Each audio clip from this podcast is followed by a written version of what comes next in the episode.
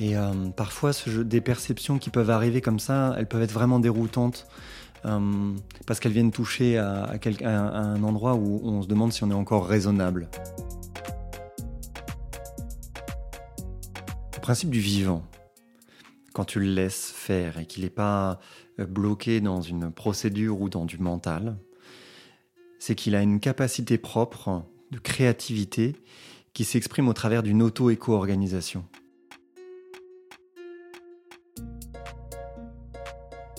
Le, principe du mental, c'est qu'en fait, il va créer des représentations potentielles pour que je puisse choisir l'option la plus ajustée par rapport à quelque chose qui est en train de m'arriver. Souvent, c'est quelque chose qui s'active quand je suis en train de vivre du danger, le mental.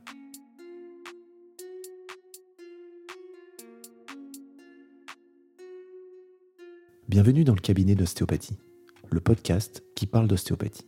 Je suis Grégory Planet, passionné depuis plus de 15 ans par ce métier. Avec mes invités, je vous propose de parler de cette médecine manuelle au travers de leur parcours et de leurs expériences. On se retrouve sur Instagram et d'ici là, bonne écoute. Alors bonjour à tous, je suis aujourd'hui avec Jean Fior. Euh, d'habitude, l'interviewé se présente, mais là aujourd'hui j'ai écrit un petit quelque chose. En fait, Jean Fior, sa, démarche est celle d'une quête profonde de sens, et notamment d'un sens, le toucher thérapeutique. Confronté plus jeune à des douleurs que la médecine traditionnelle peinait à expliquer, Jean s'est tourné naturellement vers la kiné, puis vers l'ostéopathie, cherchant un équilibre dans sa propre expérience, et plutôt sur un cadre académique. Sa curiosité l'a poussé à explorer la complexité de la perception dans la thérapie manuelle et la variabilité des expériences. Grâce à ses études approfondies en phénoménologie et sa compréhension de la pluralité des réalités, Jean a développé une pratique enrichie, centrée sur l'individualité et l'écoute. En collaborant avec le groupe ECHO, dont on connaît Marjolaine qui est passée sur ce podcast, il continue de creuser ces questions, nous apportant un regard différent sur la relation patient thérapeute. Jean a écrit un article qui s'appelle À la recherche d'une rationalité pour réfléchir à la perception ostéopathique. Jean Fior, ostéopathe et kiné. Bonjour. Bonjour. Alors, est-ce que cette euh, présentation te parle? Est-ce que tu veux corriger quelque chose? Euh, pour introduire mon propos Oui, euh, c'est ce que tu dis que je suis arrivé à la kinésithérapie. En fait, on m'y a amené. C'est-à-dire que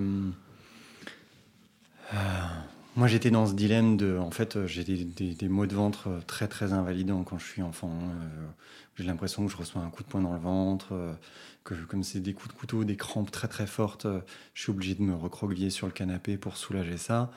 Et on me dit, bah, il se passe rien, on voit rien, on comprend pas d'où ça vient, c'est pas dans ton corps, c'est dans ta tête. Et moi, je le vis dans mon corps. C'est vraiment un vécu corporel. Et je me rends compte que quand je mets mes mains sur les zones qui font mal, que je reste sur les zones que je trouve dures. Je sens que ça bouge sous mes mains, je sens que ça se modifie. Et en même temps, ça me donne des visualisations, je, vois qu'il y a des choses qui, passent. Et j'accepte tout ça parce qu'à ce moment-là, j'ai euh, 7-8 ans en fait. Donc, euh, j'ai pas d'idée préconçue sur ce qui est censé se passer quand on applique les mains sur quelque chose ou quelqu'un.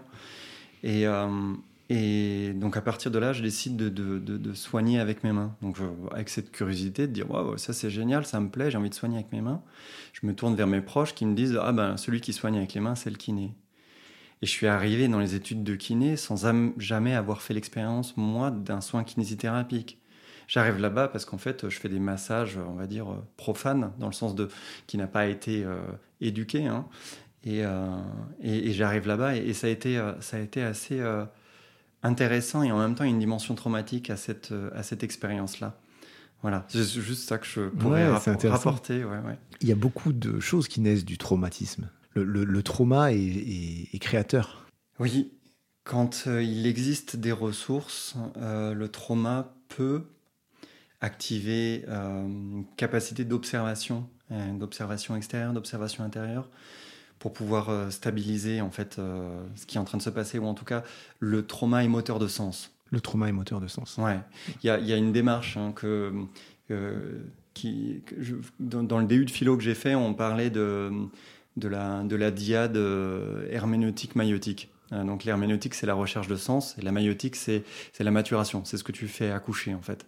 Et le trauma, en fait, il va activer quelque chose qui a besoin de, de, donner du sens. Tu vois, il y a quelque chose qui a besoin de rencontrer, de chercher du sens pour sortir de la dimension traumatique. Donc euh, le trauma, si jamais il est vu comme, comme une expérience qui vient nous faire toucher à notre propre limite. En fait, le trauma, pour moi, c'est une expérience où je suis amené à un endroit où j'ai pas la ressource tout de suite pour pouvoir juste vivre un, traverser un événement difficile, on va dire. Là, c'est un trauma. Et donc finalement, je suis obligé de m'appuyer sur autre chose, autre chose que moi, pour pouvoir juste euh, m'extraire du trauma. Euh, et, et, je pense que c'est ça qui s'est passé. Le moteur de sens, il est là, en fait. C'était insupportable de vivre ça et d'entendre en plus, on peut pas t'aider. Ouais, c'est comment je m'extrais de ça. Comment je m'extrais de ça, c'est ça. La recherche de sens, elle est là. Et la maïotique, c'est ce qui va émerger. Et c'est ce qui va accoucher. C'est ça. Le maïoticien, c'est celui qui fait accoucher. Eh bien, on est dans le vif du sujet. Ça y est, on rentre dans bah, ma première question. En fait, c'est comment tu vas nous définir la différence entre complexité, on va dire le paradigme de complexité, versus le, compliqué peut-être, versus le simple? Alors, ce qui est simple, c'est ce qui peut se comprendre a priori. Euh, par exemple, je vois deux roues dentées. Il y en a une qui tourne qui entraîne l'autre. Là, je comprends en fait qu'il y a un mouvement qui en induit un autre. Voilà, c'est simple, a priori. Ce qui est compliqué, c'est ce qui peut pas se comprendre a priori. Ce qui nécessite euh, d'avoir une connaissance exhaustive de toutes les implications sous-jacentes. Pour moi, un moteur de voiture, c'est compliqué. Là où quand j'ai deux rouages qui s'entraînent l'un l'autre, je comprends. Quand je vois une voiture, je ne sais pas à quoi servent les différents éléments qui sont en interaction. C'est compliqué pour moi. Euh, l'anatomie, au départ, c'était compliqué.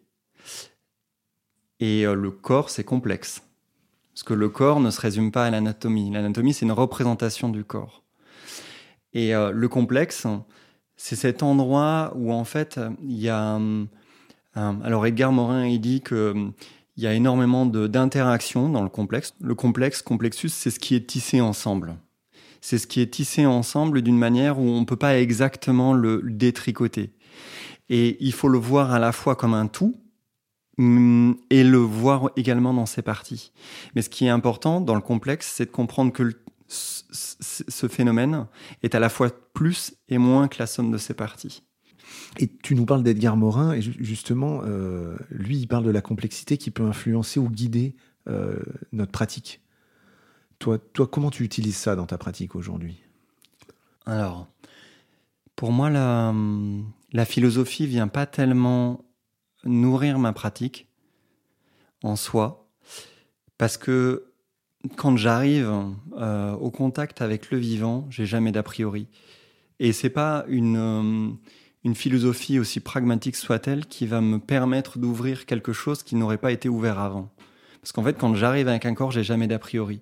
Je suis dans cette posture que Jean-Marie Guelette y décrit euh, de tête, qui est une posture intérieure libre et stable pour accueillir ce qui se donne à percevoir sans l'avoir conçu a priori.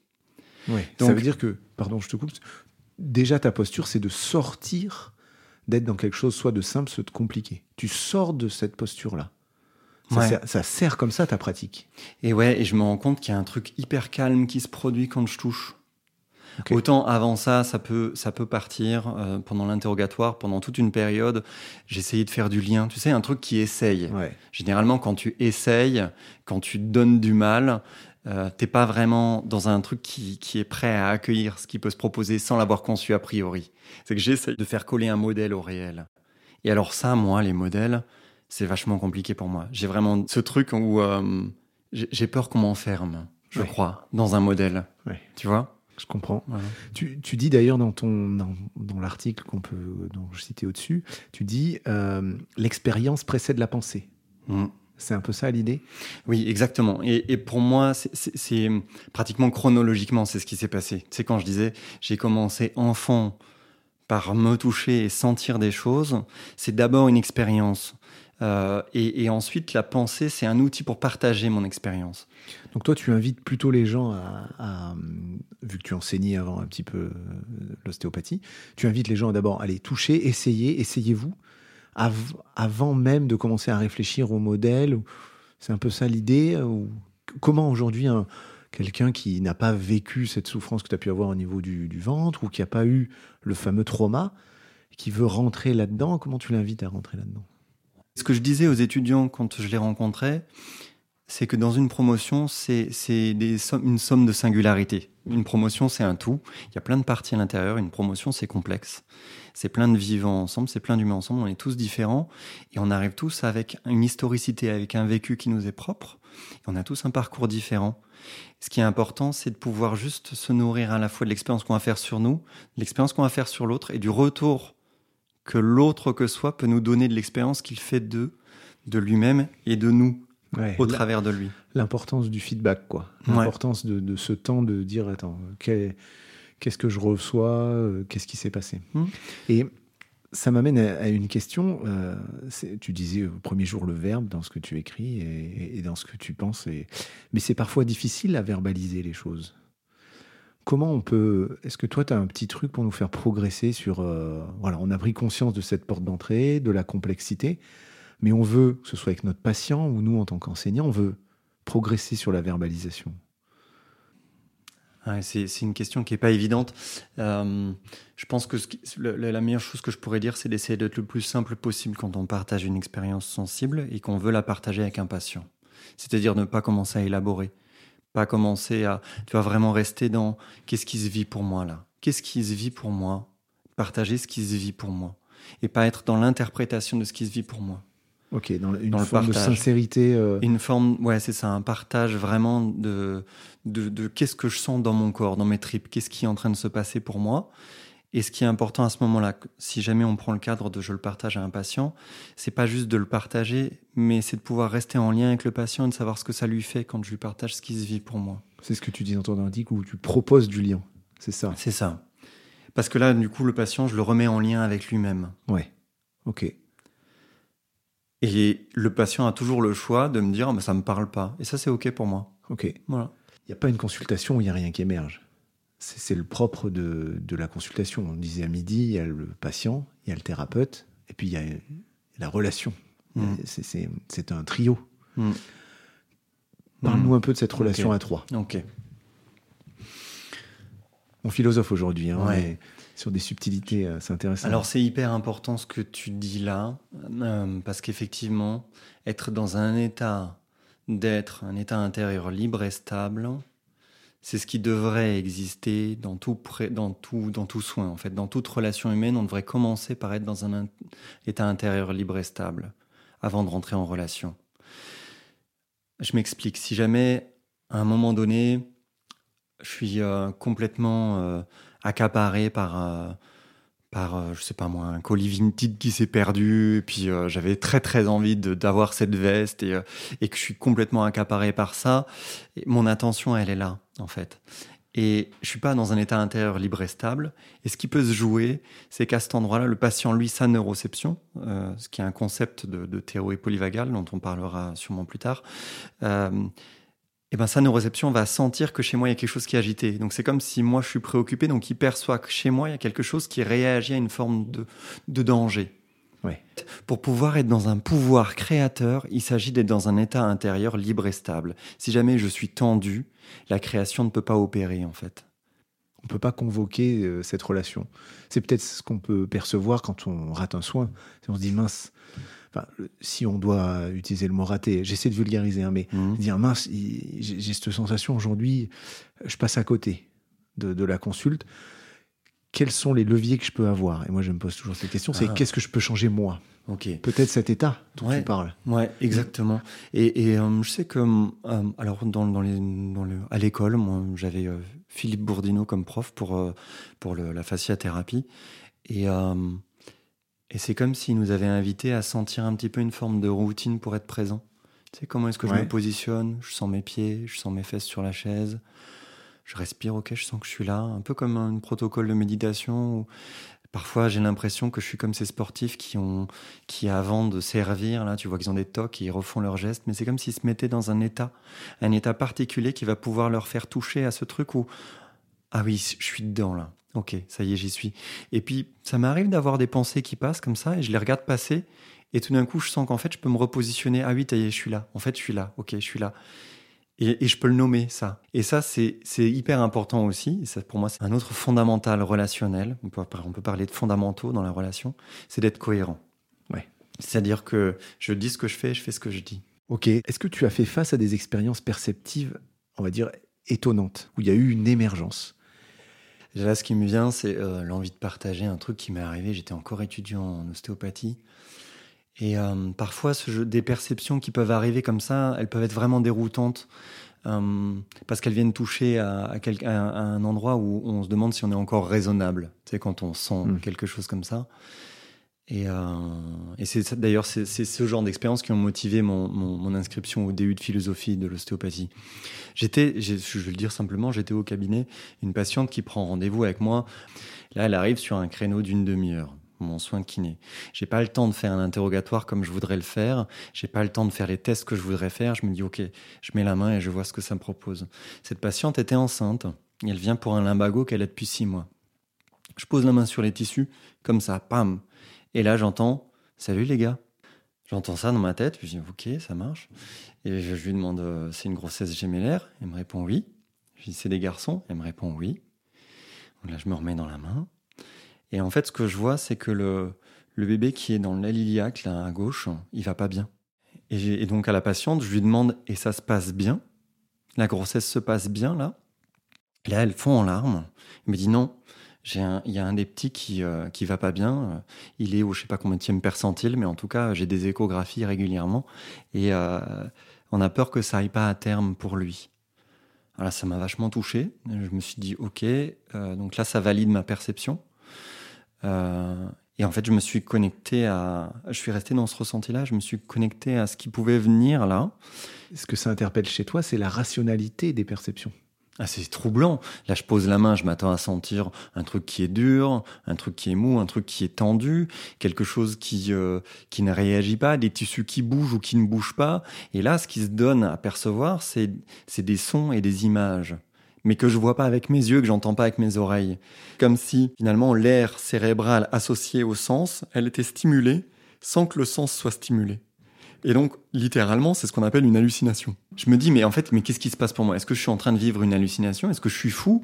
Et pourtant, quand je partage le fruit de mon hallucination, d'une manière soft, j'ai confirmation que cette impression sensorielle, elle a une forme de, de, cohérence. Elle tient la route. Ça, c'est hyper déroutant. Complètement. Et pour que je puisse ne pas me regarder comme fou, quelque part, il faut que je puisse partager cette expérience-là, pour que ce soit plus une expérience isolée. Et est-ce que ça, tu as pu échanger avec des, mentors, des modèles, des confrères euh, qui ont vécu des expériences similaires?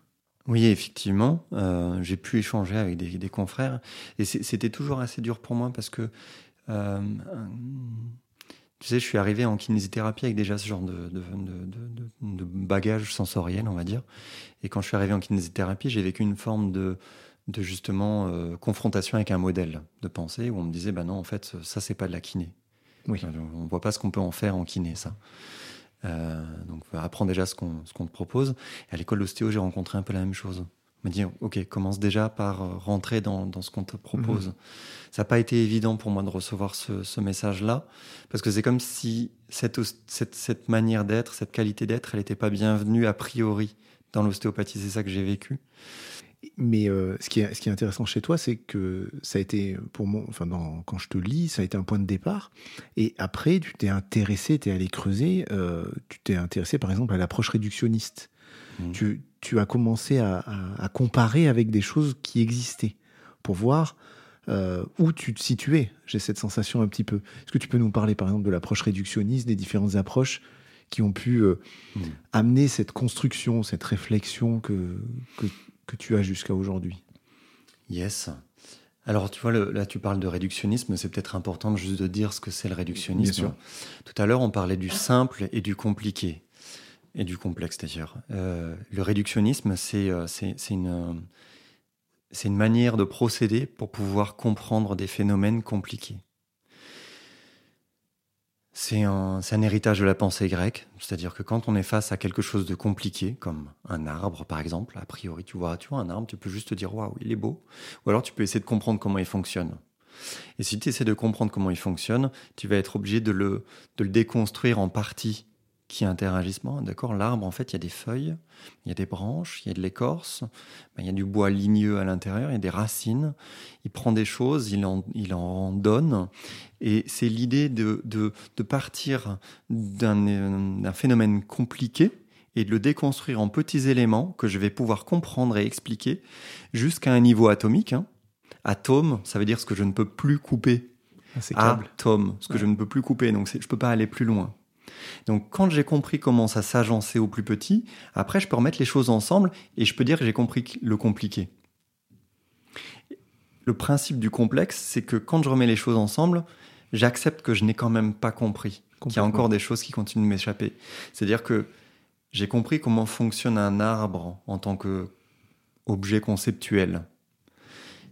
Euh, mais par contre, je, je n'ai pas compris l'arbre comme faisant partie d'une forêt.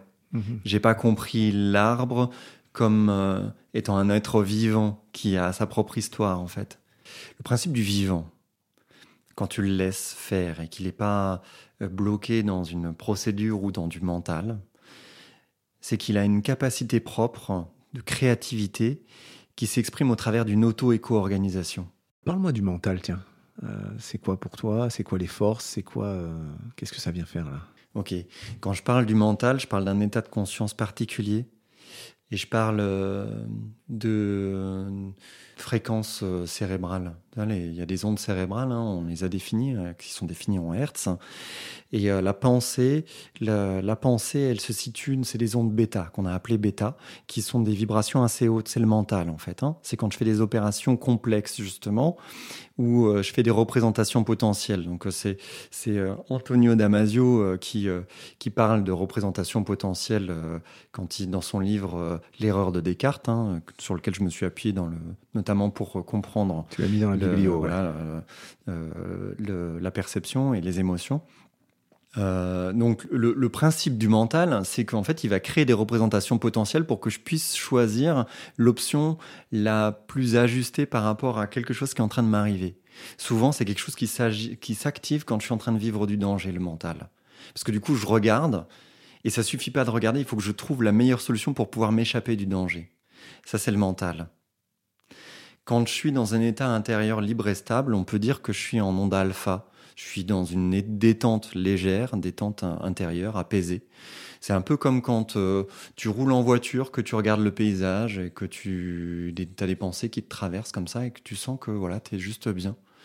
Ça, ce serait du, euh, ça, ce serait du, de, de l'alpha. Si tout d'un coup, tu as l'impression que, que tu es perdu, ou que ton téléphone s'éteint et qu'en fait euh, tu sais plus où tu dois aller parce que maintenant on, fait trop confiance à notre GPS, ton téléphone s'éteint, tout d'un coup il y a du danger, tu sais plus où est la sortie, là tu te passes en mode mental. Qu'est-ce que je dois faire? Comment est-ce que je dois, tu vois, c'est vraiment ça.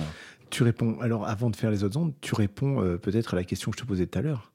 L'état d'être dans une séance d'ostéo, c'est sortir du mental. En fait, c'est passer des ondes euh, bêta à alpha ce que je te demandais tout à l'heure, le petit tips qu'on peut récupérer de Jean Fior, parce que j'aime bien récupérer les tips, c'est avant une consulte, pour euh, accéder aux perceptions, euh, et donc tu as choisi toi le modèle complexe hein, pour les perceptions, pour le, pour le comprendre, plutôt que le modèle réductionniste, c'est ce que tu dis dans ton, dans ton ouvrage. Mmh. Mais c'est peut-être ça l'info, c'est comment je me mets, moi en tant que praticien, en onde bêta. En onde alpha. en onde alpha, pardon. Et plus, plus dans le mental. Par la respiration notamment. Hein. Euh, la respiration, elle a un effet sur notre système nerveux autonome. Et euh, tu vois, la méditation, euh, il y a ce, ce mouvement intérieur qu'on propose qui est de se regarder respirer. C'est juste de suivre sa respiration. Ok. Et là, en fait, ça y est, je me, je me rends compte que je suis vivant. Et juste de se rendre compte que je suis vivant parce que je me regarde respirer, et eh ben ça fait lâcher le mental quand tu es en capacité de lâcher le mental. Il y a des gens qui ne peuvent pas lâcher le mental. Donc, euh, après, si, je voulais donner un tip, ce serait ça, éventuellement. Les autres ondes, du coup? Après, il y a les ondes θ. Les ondes θ, c'est le, c'est le, c'est le rêve, en fait. C'est la détente profonde. La détente profonde, le rêve. Alors, il y a certaines personnes, quand ils font des méditations vraiment profondes, ils peuvent arriver à cet endroit-là, faire des rêves éveillés. Et donc, dans les ondes cérébrales, il y a le, dernier niveau. Euh, ce sont les ondes delta et les ondes delta, c'est le sommeil profond. C'est le sommeil profond, euh, le coma. Et euh, ce que je te disais à midi, là, ce qui est hyper intéressant pour moi, c'est qu'en fait, en fonction des stades de la vie, on va passer par différents états de conscience. Et entre 0 et 3 ans, on est un bébé, il est en onde euh, majoritairement delta. C'est-à-dire qu'en fait, il n'y a pas de souvenir épisodique. Tu vois, il n'y a, pas de, y a pas de mémoire épisodique, tu peux pas raconter ce qui s'est passé. Tu es, euh, dans une forme de, de bain sensoriel. Et en fait, c'est à cet endroit-là, pendant qu'on dort en sommeil profond, que les connexions neuronales, elles se font et elles se défont. C'est à ce moment-là, pendant les trois premières années de la vie, que toutes tes connexions neuronales, elles vont se faire et que ton rapport au monde, il va commencer à se, à se, à se créer, à s'indenter. Tu vois? Mmh, Complètement. Et c'est. Euh, c'est Edelman, qui est prix Nobel de médecine, hein, qui, a développé la théorie de la sélection des groupes neuronaux qui parle de ça, qui parle euh, justement de, de comment est-ce que le chemin se crée, et ensuite comment est-ce que les chemins vont se renforcer, vont se sélectionner, et comment est-ce que c'est ce que je vis qui va influencer l'intérieur de qui je suis, tu vois. Euh, c'est-à-dire que ce que je suis en tant que corps dépend de ce que je vis de ceux avec quoi j'interagis, alors que le réductionnisme va plutôt penser l'inverse. C'est-à-dire que le réductionnisme dit que je suis ce qui me compose à l'intérieur. Quand on met les choses ensemble à l'intérieur, si on a compris l'agencement de mon ADN, de mes, de mes cellules, de mes connexions neuronales, on sait qui je suis. Et pour moi, il y a un truc, c'est comme si c'était figé. Alors que comme il y a une plasticité, ça change tout le temps. Et cette plasticité, elle vient de ce que je vis. Et donc, la flèche s'exerce plutôt de moi, en tant que corps, je vis quelque chose et ça va changer qui je suis. Complètement. On va, on digressera tout à l'heure sur, euh, sur justement euh, la place du trauma et enfin ce qui est dans la plasticité neuronale, ce qu'on parle d'expérience plutôt que de trauma, mais euh, on va, on va rester. Mais c'est génial parce que les sujets se, se mélangent. on comprend mieux ton parcours du coup quand on voit que ces sujets se mélangent. On va rester quand même sur sur la perception, sur la complexité, parce que j'ai encore quelques questions pour toi là-dessus, si tu si tu veux bien. Là, il y a un truc qui me vient parce que c'est vrai qu'on parle de complexe, de, de, complexe, de compliqué. On parle d'émergence depuis tout à l'heure, mais on n'a pas vraiment dit de quoi il s'agit. Ouais, on peut. Et, euh, et je crois que j'avais envie juste de, de, de, positionner ça quand on utilise l'émergence. Assez souvent, on, on, on le voit comme un dévoilement, comme quelque chose qui était euh, caché et qui se dévoile. Tu sais, quelque chose qui émerge comme, comme la partie euh, émergée de l'iceberg et il y aurait une partie immergée. Donc, on va imaginer que, tu vois, un truc que tu fais tomber dans l'eau et pof, tout d'un coup, il y a un truc qui ressort et qui émerge. Mais en fait, ça, c'est un abus de langage en philosophie. C'est pas quelque chose qui était caché et qui se dévoile. L'émergence, c'est toujours de la nouveauté. Ah, c'est intéressant. C'est quelque chose qui n'était pas là avant. L'émergence, c'est d'abord ce qui peut advenir dans une relation entre deux éléments. Ok. Qui n'étaient présents ni dans l'un ni dans l'autre. Parce que émerge, c'est qui, qui passe au-dessus. Émerger. Sortir euh, de l'immersion. C'est ça, émerger? C'est ça. À la base? Mm. Donc, si ça sort de l'immersion, ça existait. Ce que tu es en train de nous dire, c'est que quand on parle d'émergence, le mot en lui-même déjà n'exprime. La, sémantique n'est pas bonne. La sémantique n'est pas bonne, effectivement. Donc en fait, il y a émergence et il y a philosophie de l'émergence. Il faut préciser avant. Il y a, l'émergence entendue comme étant euh, le mot posé par les personnes qui font de la philosophie de l'émergence. On peut peut-être parler juste de ce que c'est que la philosophie de l'émergence, faire un tout petit peu d'histoire des sciences à ce moment-là, mais vraiment facile. Il y a un moment donné où on, on s'est retrouvé dans l'histoire des sciences à plus avoir de grandes découvertes scientifiques en physique. Il y avait d'un côté les théories mécanistes, mécanistes, réductionnistes, qui disent, euh, bah en fait, il y a des causes et des effets, on peut les expliquer comme ça. Et de l'autre côté, il y avait le vitalisme, donc Bergson notamment, qui dit, ok, ben en fait, euh, on voit bien euh, qu'on peut expliquer qu'il y a un corps qui se déplace, mais il y a une âme qui lui donne un élan vital qui l'anime, et les deux choses sont séparées. Donc tu vois, il y, avait deux courants de pensée, et l'émergence, c'était une manière de dire, attendez, en fait, c'est pas forcément l'un ou l'autre, mais en fait, il y a une voie médiane, où effectivement, ça se vit dans la matière, dans la substance, dans la matière. Et l'information, elle se vit dans la matière, et l'émergence se situe là. La vie est une émergence. Ok. Ça définit un peu mieux le ah, ça me parle. Du coup, le mot émergence, euh, ça serait peut-être une addition de deux choses qui existaient. Et cette addition, elle donne une résultante. Et cette résultante, elle vient, euh, elle vient de naître en fait. C'est disruptif, c'est créé à partir de. C'est pas juste une résultante parce que le tout est plus que la somme des parties. 2 plus 2 égale 5 à cet endroit-là. Ok, ça me parle, c'est génial. On va revenir sur, euh, sur Edgar Morin peut-être pour, euh, pour euh, repartir de quelque chose, se remettre un, pied à terre. Edgar Morin dit que la complexité, c'est l'association des constituants hétérogènes. Ce côté hétérogène fait un peu peur pour, pour nous, le commun des mortels. Est-ce que ça traduit la pensée complexe un peu ça? C'est constitué d'hétérogénéité moi, ce qui me parle le plus hein, chez Edgar Morin, c'est une métaphore qu'il a utilisée. Je trouve qu'elle est, euh, elle est, elle est vraiment très parlante. C'est la, métaphore de la tapisserie. Et c'est une tapisserie contemporaine, en l'occurrence, où euh, il dit c'est des constituants hétérogènes, effectivement, où tu as différents tissus qui sont utilisés pour créer un maillage. Tu as différents fils qui sont utilisés pour créer un maillage. Ils sont hétérogènes. Et ils sont maillés ensemble. Et en même temps, ils vont donner des propriétés particulières à ces tissus. À la tapisserie, quoi. À la tapisserie en soi, qui, qui, ne sont pas les propriétés des, du fil pris séparément. Tu vois, si jamais tu mets du coton, si jamais tu mets un fil de fer avec, tu vas avoir quelque chose qui est plus rigide, mais en même temps qui perd en souplesse. Donc c'est cette notion d'hétérogénéité, je la vois là en fait. C'est quand tu quand tu lis, mais qu'il y a une sorte de cohérence en fait. Hétérogène mais cohérent. Ok. Voilà. Et, à cet endroit-là, on peut comprendre le tout est à la fois plus et moins que la somme des parties. C'est-à-dire que le tout est plus que la somme des parties parce que la tapisserie que je viens de terminer, elle a des propriétés qui sont liées à l'assemblage des tissus que j'ai mis, des fils que j'ai mis. Hein, euh, ça, ça, donne par exemple euh, un pantalon qui est en laine, lin et soie. Ça va te donner de la souplesse, de la finesse. Ça va te donner de la chaleur. Ça te donne pas la même chose que si c'était pure laine. Et en même temps, tu perds certaines qualités que tu aurais eu si tu avais mis que de la laine. Ok. Intéressant. Et l'ostéopathe lui-même euh, peut être un tout à la fois il, a, fait du structurel, il fait du de la biodie, il fait, euh, il mélange un peu tout ça. Il est finalement quoi à la fin? Il, a, il émerge lui-même d'une somme de de formation? Tu vois ce que je veux dire? Pour, moi, chaque ostéopathe est singulier en fait. Et, et euh, il me semble pas qu'on puisse apprendre à faire de l'ostéopathie.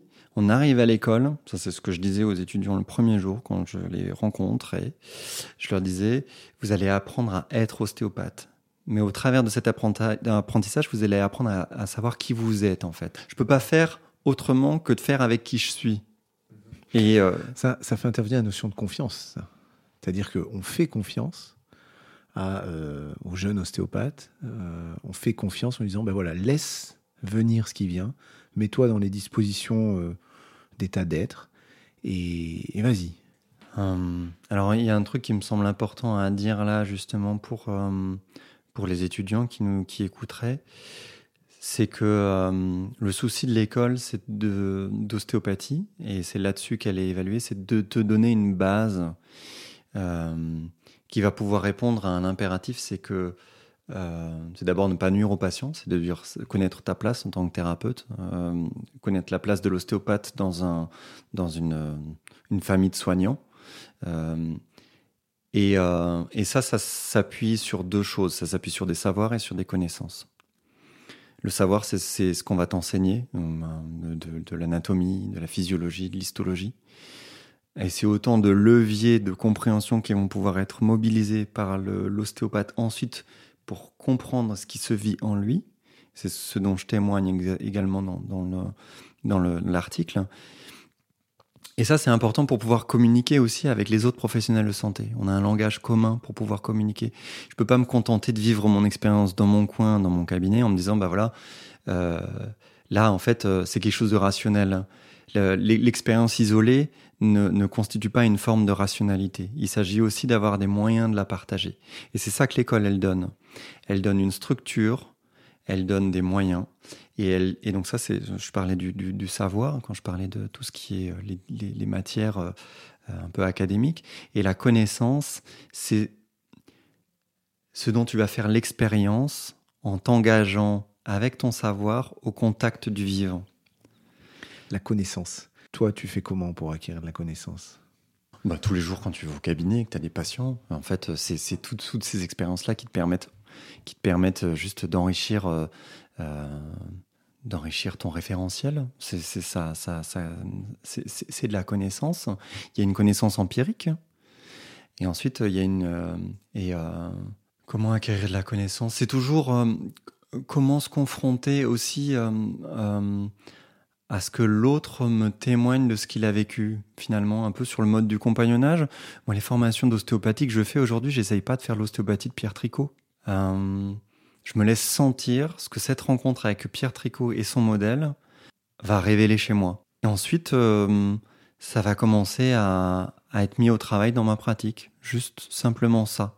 Euh, il y a un truc qui, qui, qui m'avait vraiment touché le jour où j'ai rencontré Emmanuel Roche. Euh, on, faisait une expérience pratique pour pouvoir justement euh, parler de comment parler de l'ostéopathie. Euh, et au travers de cette expérience, j'ai senti quelque chose de particulier qui s'opérait en moi quand lui avait les mains sur moi, qui était différent de ce que j'avais pu percevoir les autres fois et qui a suffi à changer ce qu'il était possible de percevoir chez le patient ensuite ça aussi.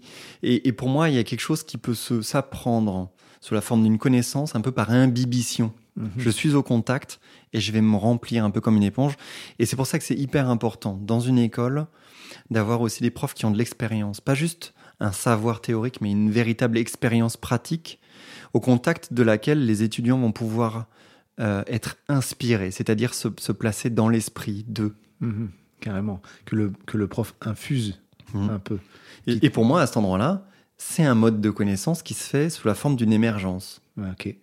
Bah c'est hyper clair. C'est c'est pour moi le meilleur exemple aujourd'hui. Euh, c'est celui qui me parle le plus en tout cas. Mm. Parce que si, si, jamais je veux juste développer, c'est effectivement quelque chose qui n'était qui n'était pas présent chez moi avant, qui n'était pas présent sous cette forme-là chez l'autre, et qui par le contact va pouvoir se déposer chez moi d'une manière qui a du sens et être mis au travail d'une manière qui est juste indicible. Ça devient quelque chose qui m'appartient. Ah, c'est très clair. Euh, est-ce que tu as quelque chose que tu as envie de nous dire encore sur lequel on n'a peut-être pas assez creusé? Euh, J'avais envie de dire que la philosophie de l'émergence, elle n'est pas forcément accessible de manière euh, simple. Et euh, pourtant, elle ressemble tellement à ce qui peut se vivre de manière organique si jamais on accepte de laisser de la place à cette espèce de créativité. Et ça a ça de subversif la philosophie de l'émergence, qu'elle laisse de la place à la créativité dans un monde où on essaye au maximum d'être dans une forme de prévisibilité. Je crois que si j'avais un message à passer, je crois que c'est ça qui me touche le plus, c'est de voir qu'en fait, euh, aujourd'hui, c'est tellement important de laisser de la place à cette créativité et en même temps, on n'a pas la place de laisser de la place. Parce que le, le, cadre dans lequel... Euh, l'ostéopathie peut se voir reconnue, peut se voir légitimée, peut se voir acceptée à un niveau politique.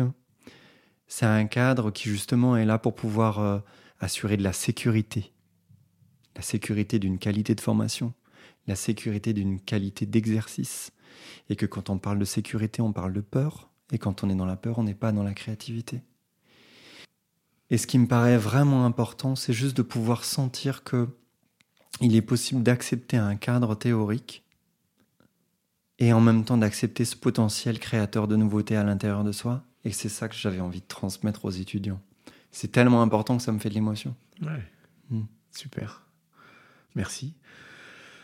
Aujourd'hui, le, petit jeu que, que je te propose, Jean, euh, tout simplement, j'ai fait émerger, j'ai essayé de comprendre qui étaient les gens qui t'influençaient par rapport à ce que je connaissais en, philosophie. Alors, j'ai pas une grande connaissance, mais j'ai lu quelques bouquins. Euh, et puis, je viens de te dispatcher quelques bouquins, justement, sur la table devant toi.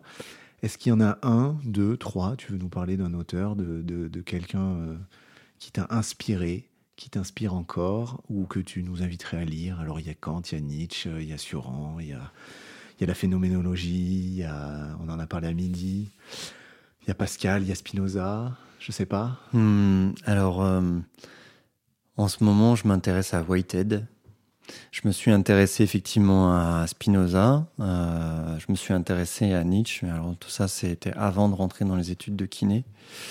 Euh, et il y a un truc qui dit Whitehead qui est intéressant, c'est que il dit que la nouveauté, elle émerge de la rencontre. Et un petit peu à la manière de cet apprentissage par imbibition, euh, la philosophie, pour moi, elle se vit dans la rencontre. Et euh, il y a beaucoup d'auteurs que j'ai pu rencontrer au travers de personnes qui les ont rencontrés. Et ce qui m'intéresse, c'est de sentir euh, comment est-ce que Yann Plantier, qui est philosophe, agrégé de philosophie, qui est prof au DU de philo, il peut nous transmettre des choses. Et tout d'un coup, c'est plus dans un livre, mais c'est vécu, tu vois. Et quand il me parle de Bergson, et tout d'un coup, il y a des mots qui se mettent en place dans ma tête, et je me dis ah mais oui, en fait, euh, je vois comment l'ostéopathe, quand il appuie sur un endroit où il y a du figement, il appuie sur cette, euh, cette, cette zone où il y a cet élan créateur de nouveauté qui demande cet élan vital qui demande juste à rebondir et il lui faut un point d'appui. Et comment amener l'attention sur ce qui s'est figé en lui, c'est lui donner cette capacité à continuer à être tel qu'il est en devenir. C'est ça qui peut, qui peut tout d'un coup surgir. Alors, les auteurs que tu me proposes, je vois un peu Michel Onfray, je vois Pascal parce que parce que je suis allé un peu dedans, mais euh, je suis pas un philosophe et euh, je vais chercher des petits trucs qui qui se présentent à moi plutôt à droite à gauche et qui me permettent ensuite de réfléchir à ce qui m'arrive dans la vie. Ce qui va m'intéresser, c'est par exemple, euh, je, je, fonctionne comme ça j'ai fonctionné comme ça pour le pour le DU. C'est je lis quelque chose, un auteur, Bernard Feltz par exemple, euh, qui est un philosophe belge Bernard Fels, quand je le lis tout d'un coup, je, vois que dans ce qu'il écrit, il, euh, il, cite quelqu'un, et donc je vais chercher dans ce livre-là cette référence-là pour lire un peu avant, un peu après, comprendre exactement ce que cette personne a voulu dire, et c'est comme si je déroulais un fil de pensée.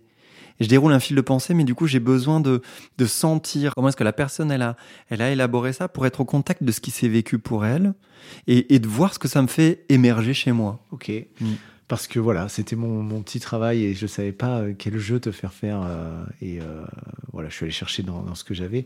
J'avais, j'avais noté un peu la différence en fait entre entre les stoïciens et, et, la pensée de Pascal, tu vois, qui était un peu un peu différente. Où, les stoïciens, alors, c'est un peu, ils disent que la sagesse naît de la certitude d'être parvenu aux ultimes conséquences des démonstrations de la raison. Tu vois, cette idée de j'ai démontré ce que c'était que d'avoir raison, ok, ce que c'est la raison. Et du coup, c'est une forme de sagesse, tu vois, le stoïcien. Et puis, euh, Pascal, qui lui, euh, c'est plutôt euh, le monde d'une inquiétude sans fin. C'est très religieux, mais où il se dit vraiment, eh ben, si je suis dans l'inquiétude perpétuelle, c'est une forme de sagesse. Tu vois, c'est deux pensées un peu, un peu différentes. Quand je t'ai lu, j'étais inspiré de ces deux, ces, deux courants et je savais pas, j'étais perdu, je me suis retrouvé perdu. Voilà moi ce qui a émergé. Je voulais te faire ce témoignage. Voilà, je me suis retrouvé avec plein de questions perdues entre toutes ces pensées. Et aujourd'hui, tu viens les rassurer un petit peu quand même euh, hmm. en, en, me donnant un peu ces tips de redescendre, d'être plus dans l'être, d'être plus dans un voilà ce qu'on disait tout à l'heure. Ça rejoint plein de gens euh, que j'ai pu interviewer ici. Voilà cette présence, cet alignement. Ce truc-là. je suis content que tu tu, tu m'aies pas reconnu dans les stoïciens ou dans, dans l'inquiétude, parce que justement, je parle de créativité et que pour moi, le stoïcien, c'est plutôt un, quelqu'un qui, euh, qui est pétri de certitude, qui est un endroit où euh, il, pense pouvoir toucher la vérité, ce qui pour moi est une représentation fantasmatique, et où euh, de l'autre côté, tu as l'inquiétude qui ne laisse pas non plus de place à la créativité, puisqu'on est à un endroit où il y a quelqu'un qui est plutôt anxieux, ambivalent, et qui du coup va, va, va pas pouvoir être dans une forme de créativité au sens de laisser s'exprimer ce qui vit en moi et qui a besoin juste de pouvoir être laissé vivant pour pouvoir se déposer. Dans l'inquiétude, en fait, je suis en mode survie. Je peux pas advenir simplement. Je suis en mode survie dans l'inquiétude. Eh ben, c'est la transition toute faite euh, pour parler euh, dans l'épisode qui va suivre de la théorie polyvagale hmm. et des traumas et de l'expérience. Merci Jean. avec plaisir. On te retrouve bientôt. Merci à toi, Greg. Merci d'avoir écouté cet épisode en entier. Vous êtes de plus en plus nombreux à partager, que ce soit via Apple Podcasts, Spotify, sur vos comptes euh, Instagram, Facebook. Vraiment, merci, merci du fond du cœur. Si vous voulez me contacter, rappelez-vous sur mon site internet globalthinking.fr. À très vite.